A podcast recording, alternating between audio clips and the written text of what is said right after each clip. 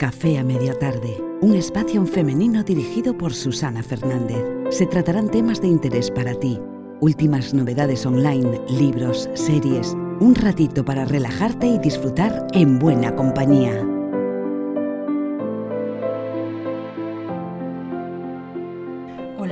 Todos y bienvenidos a un nuevo capítulo de Café a Media Tarde. Hoy sí que ya es el último podcast sobre este libro, Las diosas de cada mujer, de Jansino Davole. Esta autora ha querido, mm, pues de alguna manera, explicar la psique de la mujer representada en cada una de las diosas eh, de la mitología griega Hemos visto la faceta de madre, hemos visto la faceta de hija, la faceta de mujer representada en las diosas vulnerables, hemos visto también nuestra faceta de sabiduría, nuestra faceta de foco y nuestra faceta de introspección representada en las diosas no vulnerables. Y eh, para terminar, la autora ha mm, explicado algunas metáforas sobre historias mitológicas que representan eh, nuestra manera de comportarnos a lo largo de todo este viaje que es la vida. Eh, lo representa en, en, varios sucesos mitológicos, como fue el juicio de París, en que las distintas diosas tienen que encontrar la manzana de oro. Y vamos a ver en qué consiste ese juicio. Bien, lo que dice la autora es que todas nosotras tenemos muchas voces, las voces eh, de cada una de esas diosas, la madre, la hija, la esposa, la cazadora o, focalizadora, que es Artemisa, la sabia, que es Atenea, y la introspección, que es Estia. Y todas esas voces están en nuestra cabeza eh, a la vez. ¿Cómo podemos escucharlas y tener claridad para escucharlas? Bueno, pues ese es nuestro camino. Conseguir que el ego, nuestra mente, sea capaz de escuchar esas voces y saber cuál tiene que actuar en cada momento. Podemos tener una que prevalece y otras que se juntan a ella y entonces de todas esas combinaciones sale lo que somos nosotras. Podemos tener una etapa en la que estemos un poco más influidas por una, por ejemplo, en la adolescencia seguramente o más tarde de la adolescencia, en la juventud, posadolescente, pues estemos pensando más bien en, una, en ser madres o en tener una pareja, entonces tenemos influencia pues de Demeter o de Hera. Podemos a lo mejor mm, ser unas personas muy protegidas y pasarnos la vida como Perséfones, siendo las eternas hijas. Eh, podemos a lo mejor tener un poquito de mm, de Artemisa, en el sentido de que quiere focalizarse en un proyecto, pero a la vez Hera nos está impulsando diciendo no, no, no, mejor busca a alguien y cásate y ten hijos. Entonces es todas esas voces que siempre tenemos en la cabeza, ¿cómo les podemos poner orden? Bueno, pues la autora habla del juicio de París. La rivalidad y los conflictos y las alianzas entre diosas suceden dentro de la psique de una mujer, como sucedieron una vez en el monte del Olimpo. ¿A cuál de ellas sigue una mujer? ¿A cuál de ellas ignora? Entonces vamos a entrar en el juicio de París. Todas las diosas y los dioses del Olimpo, excepto Iris, que era la diosa de la, discordia, fueron invitados a las fiestas nupciales de Peleo, rey de Tesalia, y Tetis, la bella ninfa del mar. Eris, que no estaba invitada, se presentó a este acontecimiento y se vengó por este desaire. Interrumpió las celebraciones, arrojando entre los presentes una manzana de oro con la inscripción a la más hermosa.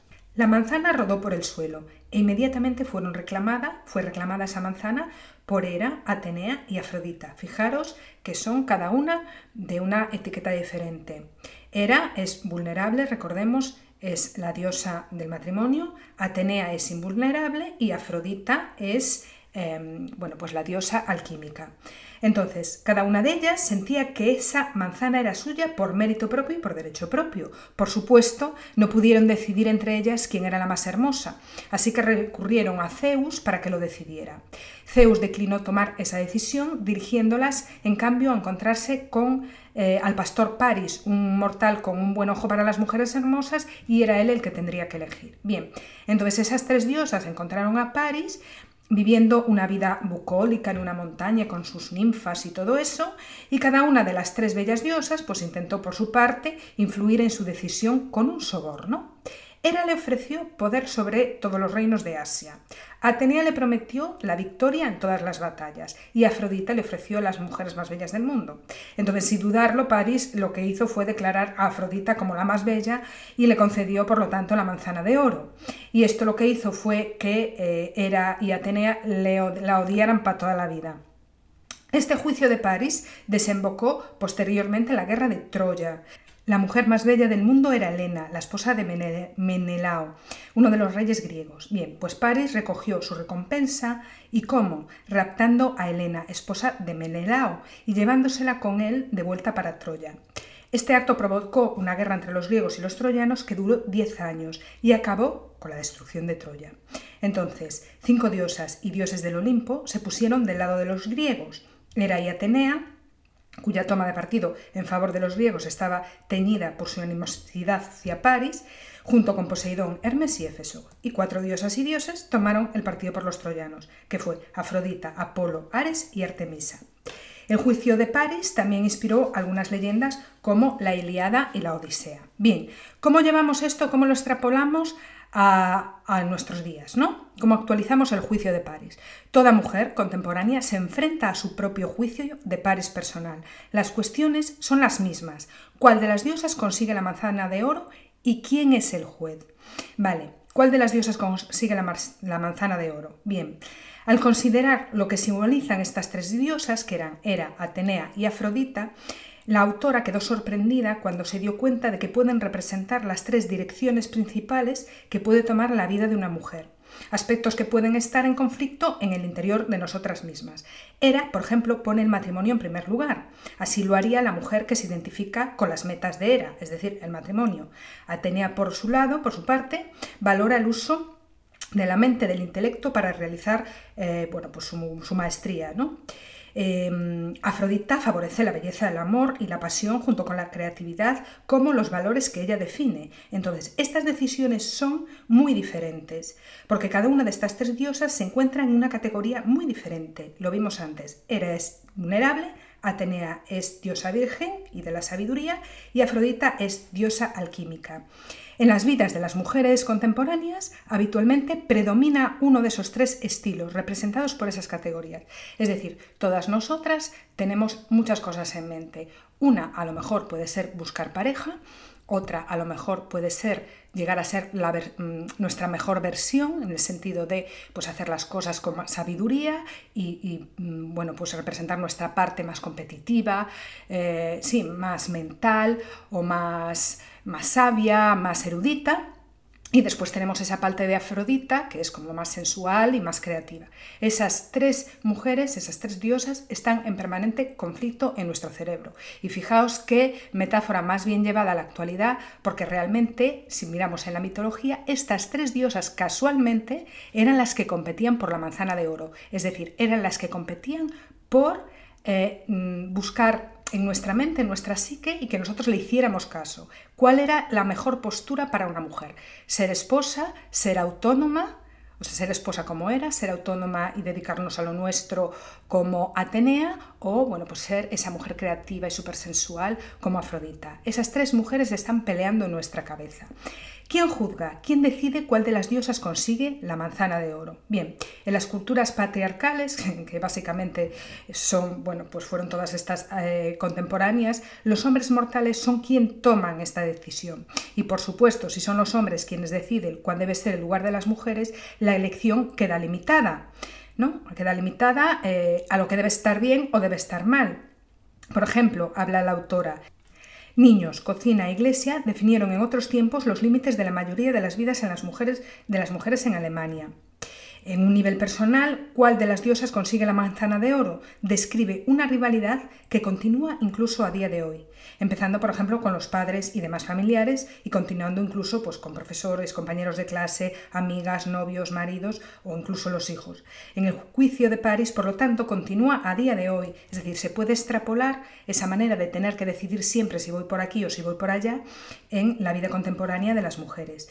Y todo el mundo reparte o retiene manzanas de oro, compensando con su aprobación lo que le agrada. Por ejemplo, eh, una niña que tiene un aspecto silencioso y solitario, por ejemplo, gracias a Estia, que es una diosa eh, no vulnerable, sabemos que Estia es la diosa del templo del hogar, la que guardaba el hogar, es muy introvertida, le gusta andar a su bola, metida en casa sin que nadie la moleste, tiene mucho mundo interior. Bueno, pues una niña que tiene esta personalidad, pero al mismo tiempo es, por ejemplo, una deportista competitiva, como puede ser Artemisa o incluso Atenea, y cuyas cualidades maternales también salen en sus primeros años, eh, las cualidades de Demeter, descubrirá que consigue más aprobación por unas que por otras, es decir, es una niña que tiene varias facetas, varias diosas, Estia, Demeter, porque le puede gustar incluso los niños, Artemisa, porque a lo mejor es una buena deportista, pero según lo que su entorno familiar le aplauda, probablemente se decida por una, por una manzana de oro, o sea, se decida por una cosa por otra, es decir, esas diosas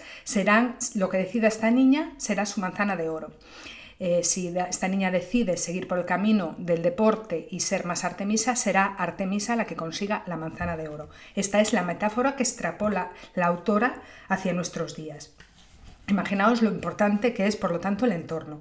Si una mujer decide, sin embargo, por sí misma cuál de las diosas consigue la manzana de oro, basándose en sus gustos, sin dejarse, eh, bueno, pues a lo mejor influir por padres, profesores o incluso amigos, entonces, eh, bueno, pues tiene sentido para ella decidir lo que ha decidido y no se ha dejado influenciar, se puede decir que ha conseguido la meta ¿no? que, tenemos todas mujeres, que es decidir por nosotras mismas.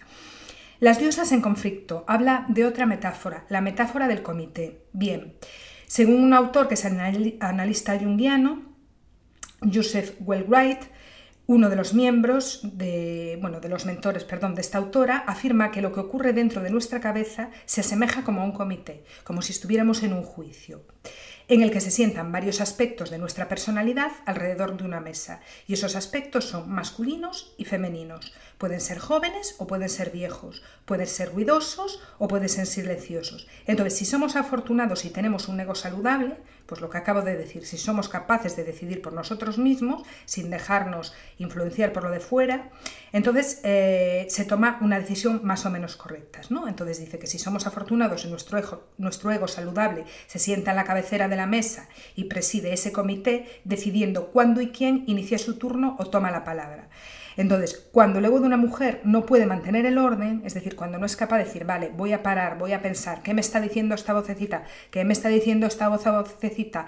A esta le voy a dar prioridad porque ahora no me conviene ser madre aunque me apetezca. Prefiero darle prioridad a Atenea y seguir trabajando en lo mío y después lo dejaré para más adelante. O al revés, decir, no, no, no, no, tengo que tener los niños ahora porque soy joven y más adelante pues ya haré otra cosa. Es decir, para eso te tienes que no puedes dejar, según lo que dice la autora, que esas voces te bombardeen. Tienes que saber poner orden. O sea, un ego saludable es aquel que es capaz de poner orden, que no es un juez. Es capaz de poner orden, dejar escuchar a todas y decir, a ver, al final, quién puede hablar y quién no, y quién actúa primero y quién no. Cuando una persona se halla en medio de un conflicto interno, el resultado, lógicamente, depende de cómo trabajen en colaboración con los miembros del comité de esa persona concreta. Entonces, si el ego funciona bien como presidente y todas las diosas tienen la oportunidad de ser oídas, estamos en el buen camino. Por ejemplo, puede tratarse de la decisión de una mujer sobre qué hacer un domingo. Imagínate. Estia, por ejemplo, favorecería la soledad y propondría un día más o menos mm, tranquilo y casero. Sin embargo, por ejemplo, Hera siente la obligación de estar con su marido. Si su marido quiere ir a pasear, pues me voy a pasear contigo. O a lo mejor incluso de visitar a familiares de su marido amigos de su marido. Atenea dice, no puedo porque tengo un trabajo que acabar que tengo que terminarlo ya, con lo cual hasta luego. Y Artemisa a lo mejor pues mm, tiene una reunión con unas amigas de un proyecto muy importante y tiene que hacerlo aunque a veces no son decisiones de lo que hacer un domingo, sino va un poco más allá. Es decir, la medianada, por ejemplo, puede aportar una nueva configuración de las diosas eh, y este cambio potencial sucede en cada una de las principales nuevas etapas de la vida, por ejemplo, la, la mediana edad. Es decir, a veces el proceso consiste en tomar una decisión en cinco minutos, que es lo que voy a hacer un domingo, y otras veces puede ser una decisión que lleva años, porque es un cambio fundamental en su vida. Es decir, bueno, pues ahora ya tengo los niños mayores, he sido muy Demeter hasta este momento, pero ahora tengo una vocecita que me está diciendo, oye, ¿por qué no haces algo con lo que te comprometas, una, una causa en la que tú creas? Ahí estaría Artemisa metiendo baza. O, por ejemplo, eh, pues estudia algo, fórmate en algo, ahí estaría Atenea metiendo baza. O a lo mejor, bueno, pues no sé, es el momento de acabar con esa pareja que no te, eh, que no te convence o que realmente piensas que ya no va a ningún lado. Bueno, pues adiós a Era, que estaba por ahí metiendo demasiada caña y ahora como que ya no tiene nada que decir. Es decir, a saber escuchar esas voces eh, desde un ego sano y saludable. Bien, el ego puede ser también ineficaz cuando las diosas en competencia luchan por, eh, tener un dominio. Y si esto em, se acompaña de un ego que no sabe escuchar, que no, es que no es eficaz, puede haber algún problema. Por ejemplo, si el ego se pone pasivo del lado de cualquiera de las partes, que temporalmente tiene el poder, de ello resulta un patrón de comportamiento oscilante. Primero gana una parte y obtiene lo que quiere y después gana la otra y obtiene lo que quiere. Por ejemplo, una mujer que está casada puede estar muy indecisa respecto a terminar con una relación, ¿no? sabiendo que si no acaba con ella, pues será el fin de su matrimonio. Puede que sienta que ese conflicto interno no se puede resolver, es, eh, irresoluble e inacabable, como pareció eh, en otro tiempo la guerra de Troya. Una mujer con un ego ineficaz termina repetidamente una relación sentimental para volver, a ser arrastrada a ella y una y otra vez. La guerra de Troya es una metáfora en este sentido adecuada para describir esta situación. Helena, el premio por el que se luchaba, era como un ego pasivo, en medio de un conflicto, un conflicto matrimonial y amoroso. Un ego pasivo es retenido como rehén, como posesión, primero de una parte y después de la otra. Es decir, eh, esto me va mal y lo dejo, me dejo arrastrar por esa situación, pero vuelvo a cometer el mismo error una y otra vez. ¿Por qué? Porque mi ego es pasivo y mi ego no decide, sino que se deja arrastrar. Entonces ahora voy por aquí, ahora voy por allá y vuelvo a cometer los mismos errores constantemente. La autora también nos habla del el comité caótico, quiere decir que cuando el ego queda sobrepasado por las diosas en conflicto, cuando surgen feroces conflictos en la psique de una mujer y el ego ya no puede mantener el orden, ni siquiera puede empezar eh, un proceso armonioso, surgen muchas voces de las que resulta un ruido interno, como si las diosas estuvieran gritando dentro de ella, y el ego de una mujer no es capaz de distinguir lo que está diciendo cada una, ¿no? Tiene un ego demasiado estresado y no es capaz de discernir, de tomar separación y decir, a ver qué me está diciendo cada una de estas voces dentro de mí.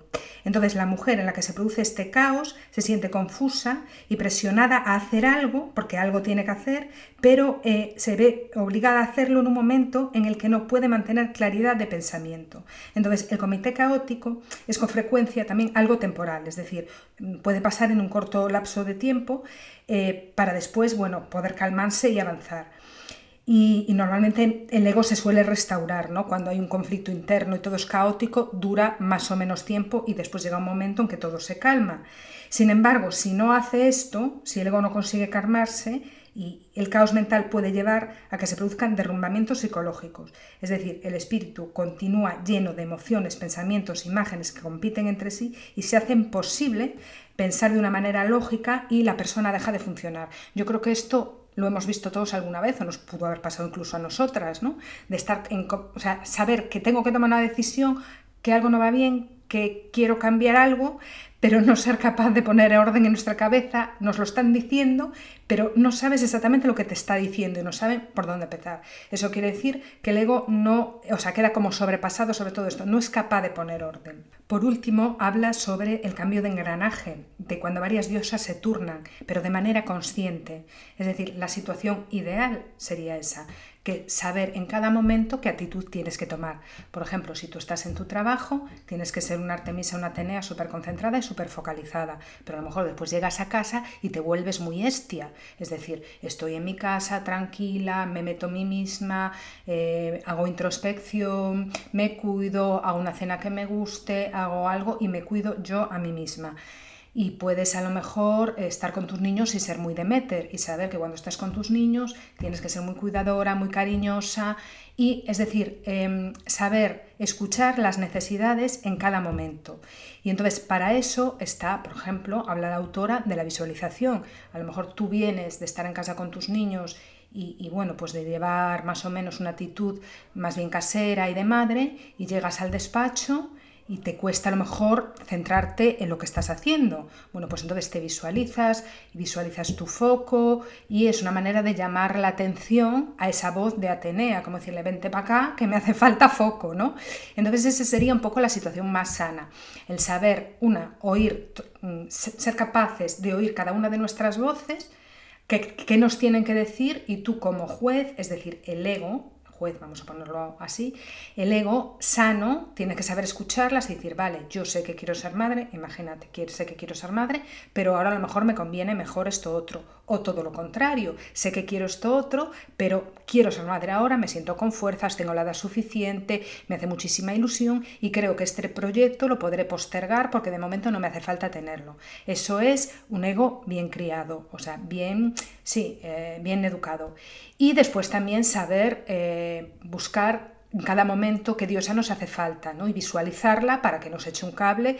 Si a lo mejor estamos con muchas cosas del trabajo, llegamos a casa y tenemos que estar con nuestros niños, saber desconectar esa parte artemisa o atenea, ¿no? Y viceversa también. Y por último, la diosa habla, la diosa, no, la autora habla de que hay una heroína en cada una de nosotros. Existe una heroína potencial. Esta es eh, la dama principal de la propia historia de su vida, en un viaje que empieza, lógicamente, cuando nacemos y continúa a lo largo de nuestra vida. Mientras recorre ese itinerario personal, encontrará sin duda sufrimiento, eso está claro. Puede sentirte sola, vulnerable, sentir incertidumbre y se encontrará con límites. Nadie te puede decir ni asegurar que estas cosas no te las vas a encontrar porque te las vas a encontrar. En un mundo eh, donde existe lo bueno y lo malo, el bien y el mal, pues lógicamente muy raro sería que nunca te encontraras con nada, a no ser que huyas de eso despavoridamente. Pero ojo, que si huyes de eso despavoridamente en algún momento te lo vas a encontrar porque nada está quieto, ¿no? Nada, nada permanece, todo está en constante movimiento.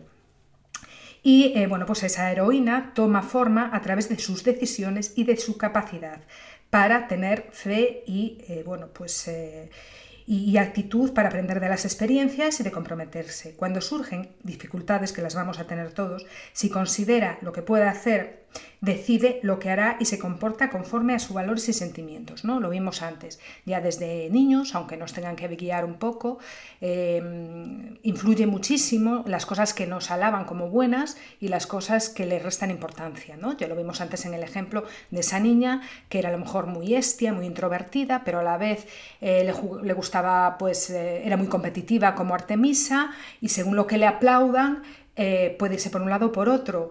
Entonces, esa capacidad de dejar un poco, mm, ver cuál de las dos facetas sale más, cuál de las dos facetas le puede interesar más a esa niña, sería muy sano para su desarrollo.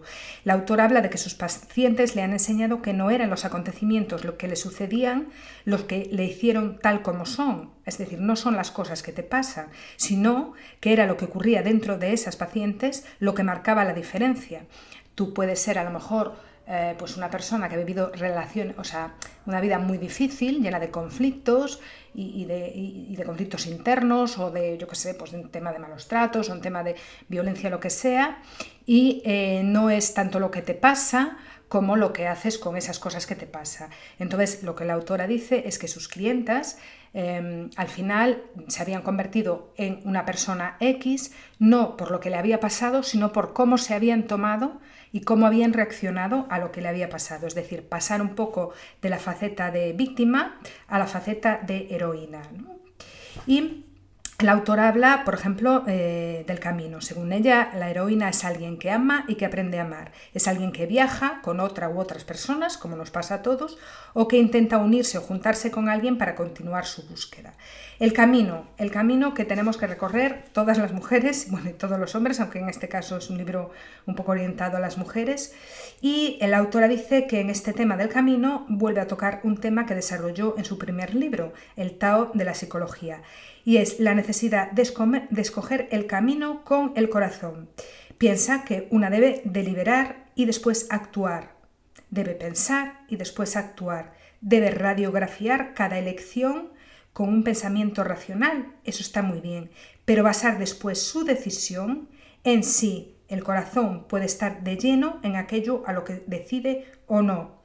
Y esto lo que significa es que primero tienes que razonar lo que vas a hacer, y después escucharte a ver si tú te ves haciendo eso, si está de acuerdo, porque tú puedes tomar una decisión, nos ha pasado a todas, ¿no? Tener que tomar una decisión que está bien, bueno, es una decisión que tiene su lógica, pero algo te dice que no vas a encontrarte cómoda haciendo eso, que no es lo tuyo, que hay algo que falla, ¿no? Pues saberte escuchar, razonar primero y escucharte por dentro después. Frecuentemente cuando una mujer se enfrenta a una elección del tipo tomar parte por alguna de las cosas, eh, porque va a afectar mucho a su vida, alguien externo a ella la está obligando a decidirse. Por ejemplo, cásate, ten un hijo, vende la casa, cambia tu trabajo, trasládate, di que sí, di que no. Muchas veces una mujer tiene que decidirse por algo que le están imponiendo fuera, tienes que tomar una decisión. Bueno, pues ahí es donde tienes que poner el corazón en una olla a presión, como dice ella, creada por la impaciencia de cualquier otra persona, ¿no?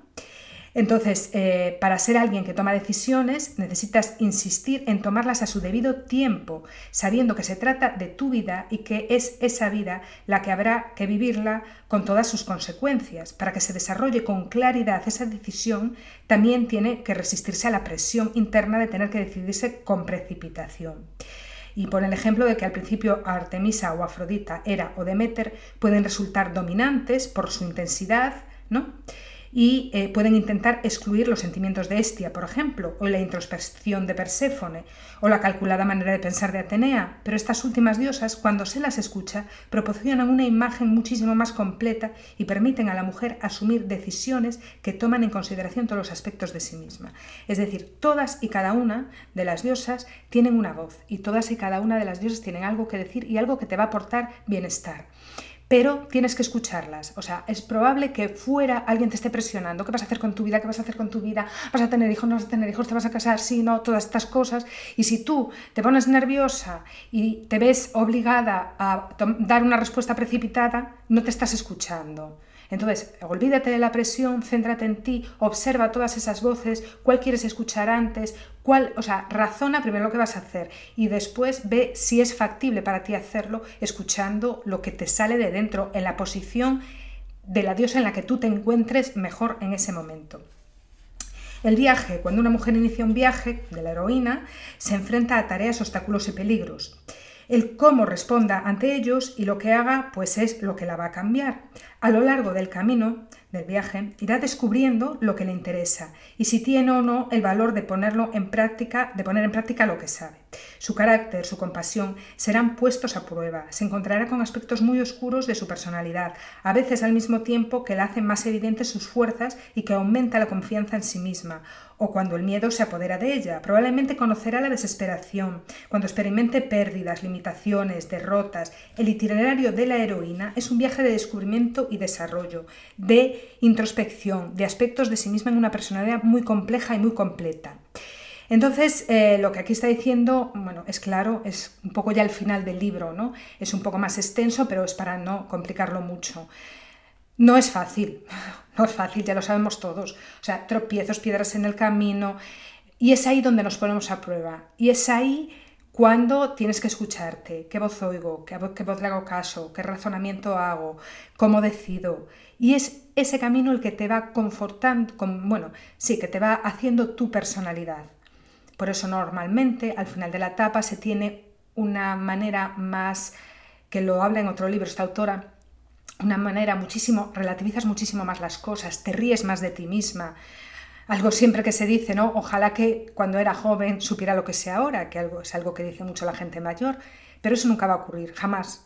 Y no va a ocurrir por una cuestión de sentido común. Es imposible que una niña que nazca conozca todo lo que tiene que conocer perdón, para llevar una vida que quiere llevar para seguir hablando de la víctima y la heroína, eh, la autora habla de la evocación de la función trascendente y explica que en los clásicos mitos heroicos, tras haber salido a buscar, haber encontrado y superado, pues no sé, peligros, dragones, oscuridad, la protagonista invariablemente se queda estancada, incapaz de avanzar o retroceder.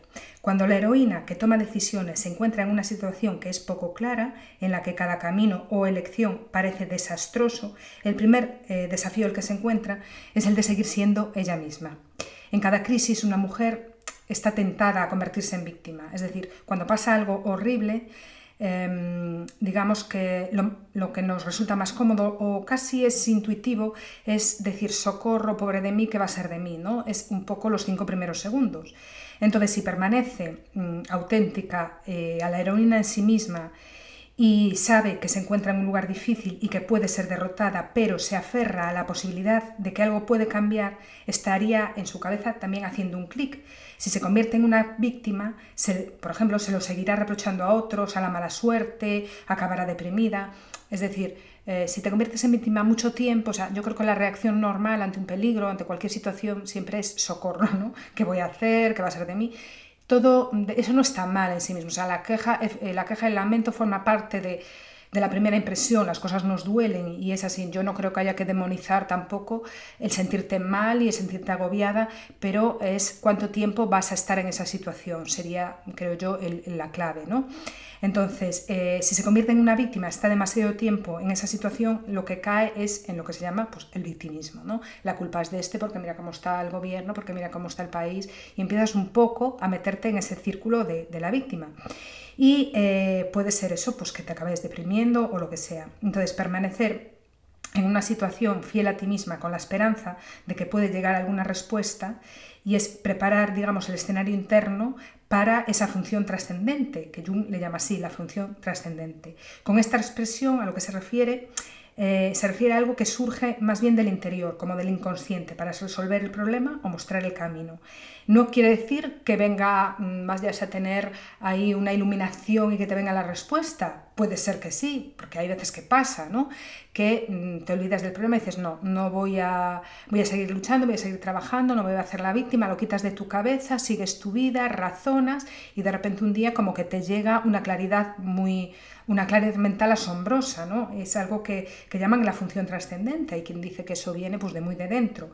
Y mm, la autora lo explica con el mito de Eros y Psique. ¿no? Afrodita impuso, ah, ya lo vimos en el anterior capítulo, a Psique cuatro tareas que exigían de ella más de lo que sabía hacer, cuatro tareas bastante complicadas, donde había dragones, bueno, todo esto metafóricamente, peligros, etcétera, etcétera, y eh, en cada ocasión, pues eh, sí que se había sentido, pues claro, al principio abrumada, ¿no? Socorro, que va a ser de mí? Modo víctima, unos segundos o un tiempo, pero después le llegó una ayuda eh, pues o bien material o bien un consejo por medio de, claro, de animales, todo esto metafórico, las hormigas, el juncal verde, el águila y la torre.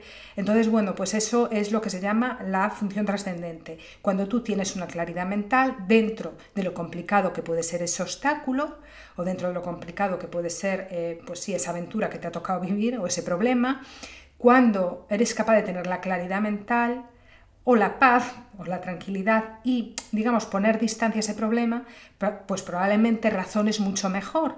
Y el razonar mucho mejor y estar más serena, pues incluso esa mm, respuesta de lo que tienes que hacer te viene de una manera casi natural, vamos a decirlo así. Es muy complicado. Todo esto es algo que podemos escuchar en muchas partes, ¿no? Que a veces las respuestas a nuestros problemas vienen solas. Yo creo que eso no es así. Yo creo que sí que pueden venir solas, es decir, pero hay que explicarlo bien. Cuando tú tienes claridad mental y estás lo suficientemente lejos de ese conflicto, lo ves con distancia, y te relajas y te tranquilizas y a lo mejor desde esa distancia sí que puedes razonar. Cuando tú te tragas el problema y empieza dentro de ti una revolución de emociones y piensas que no vas a salir de ahí y tu mente se adelanta todo lo peor que puede pasar, desde ahí es imposible que pienses y que razones. Entonces cuando tú te separas, te desbloqueas, respiras hondo y empiezas a razonar un poco y a pensar, pues dejas paso a que esa idea intuitiva, esa solución que todos tenemos dentro, salga a flote. Pero claro, eso es un entrenamiento mental también. O sea, no nos va a suceder, no es que hoy diga, ay, qué bien, pues voy a ver si se me soluciona esto y que me venga una idea. No, primero tienes tú que entrenar mucho tu mente, que entrenar mucho tu capacidad de relajación, no se consigue tan pronto, pero bueno, de eso se trata, ese es el camino, ¿no? Llegar a, ese estado de claridad mental en el que los problemas se van solucionando poco a poco, porque nada desastroso dura para toda la vida. Y eso lo, ejemplifica con em, bueno, pues lo que vimos el otro día, ¿no? esa metáfora de Eros y Psique. Y ya para terminar, habla la autora del fin del viaje. Entonces, ¿qué sucede al final del mito de Eros y Psique? Que se vuelven a unir, su matrimonio es celebrado en el monte del Olimpo y Psique tiene una hija llamada Alegría. Vale.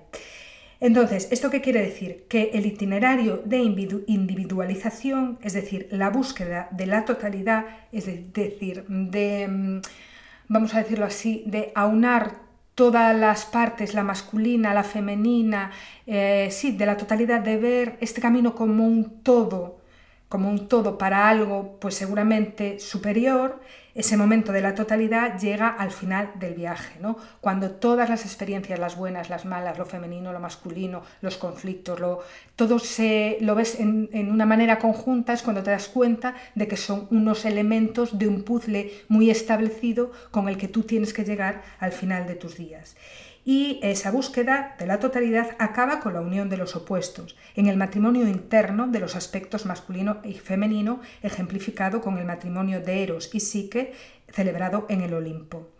Entonces, eh, bueno, pues eh, dicho de una manera más abstracta, eh, sin asignarle género masculino y femenino, el viaje hacia la totalidad resulta de tener la capacidad de ser activas y receptivas, saber hacer, saber escuchar, autónomas e íntimas, trabajar y amar. Estas son las partes de nosotras mismas que podemos llegar a conocer a través de nuestras experiencias de la vida partes que son intrínsecas a todos y a todas nosotras, porque es en sí mismo el potencial humano con el que nosotros empezamos. Y nos olvidamos al nacer porque de alguna manera eh, tenemos que sobrevivir y al sobrevivir nuestra mente manda y nuestra mente no la tenemos educada, la tenemos educado a nuestro ego, lo tenemos educado al final de nuestros días. Y para terminar, que ya queda muy poquito, pero me pareció que sería un buen final porque son las dos o tres últimas hojas, la autora em, hace referencia a los capítulos finales del Señor de los Anillos, en esos momentos finales que tenemos una conciencia del todo, de todo lo que nos ha pasado en la vida, que no diferenciamos ya lo bueno, lo malo, ni lo masculino ni lo femenino, sino que actuamos desde la totalidad. Y dice así, y con esto ya voy a dar por terminado el comentario de este libro. No, dejar, no dejaremos de explorar y al final de nuestra búsqueda llegaremos a donde empezamos y conoceremos por primera vez el lugar el mensaje yo creo que ha quedado claro, conoceremos por primera vez el lugar, es decir, volveremos al punto de partida. Y con esto terminamos este libro que, bueno, la verdad es que ha sido tantos capítulos que hasta me voy a sentir rara sin seguir hablando de él, pero bueno, yo quería agradeceros desde luego eh, haberme acompañado hasta aquí con tanto interés, a la gente que me habéis dejado comentarios, os lo agradezco de verdad. Y, y bueno, ya sabéis que si os gustan los capítulos, poder darle a un like porque yo así también eh, tengo información y feedback si, eh, bueno, pues seguir comentando este tipo de cosas. Entonces, bueno, pues ya sabéis que un like y compartir o comentar está genial. Para los siguientes capítulos pues va a ser sorpresa.